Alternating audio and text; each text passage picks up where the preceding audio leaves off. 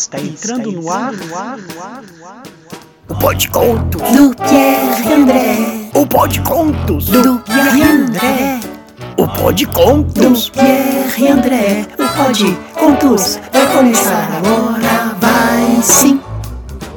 Olá pessoal, o Podcontos de hoje será muito, muito especial com a participação da Cecília Clarice. Olha só, essa princesinha que já nasceu com o nome de Poetisas. Isso mesmo, e a participação também da mãe dela, a Águida Alves, que é a criadora, idealizadora e uma incentivadora da poesia em Minas, em Sabará, porque o grupo é de Sabará e eu estou falando do grupo Arautos da Poesia. Então, com vocês, Cecília e Águida, dizendo poemas da Nádia Fonseca e da minha grande amiga Beatriz Mirra.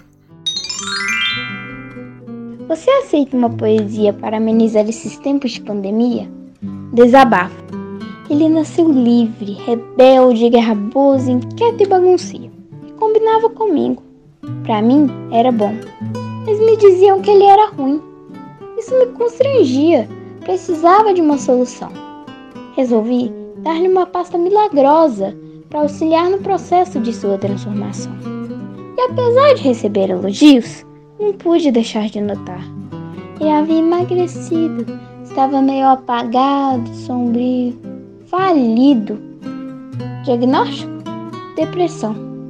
Fiquei triste, matutando constatei que este fato me incomodava bem mais que sua opinião.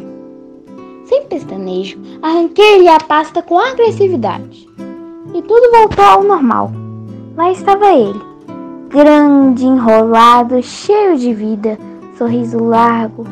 Foi aí que eu aprendi que, mesmo com toda discriminação, meu cabelo ama ser cacheado. Esse é um poema de Nádia Fonseca. Eu sou Cecília, do grupo Araus da Poesia de Sabará. Você aceita uma poesia para amenizar esses tempos de pandemia?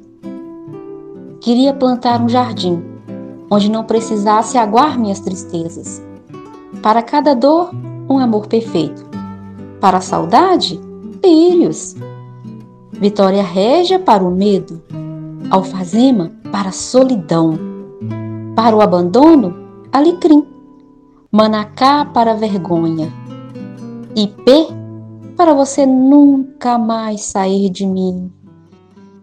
Este é um poema da Beatriz Mirra, maravilhosa Beatriz Mirra. E eu sou Águida, do coletivo Arautos da Poesia de Sabará. E o Pô de Contos de hoje entrou pela porta de uma casa e saiu pela janela de um castelo. Se vocês gostaram, aguardem o próximo, quem sabe, mais belo.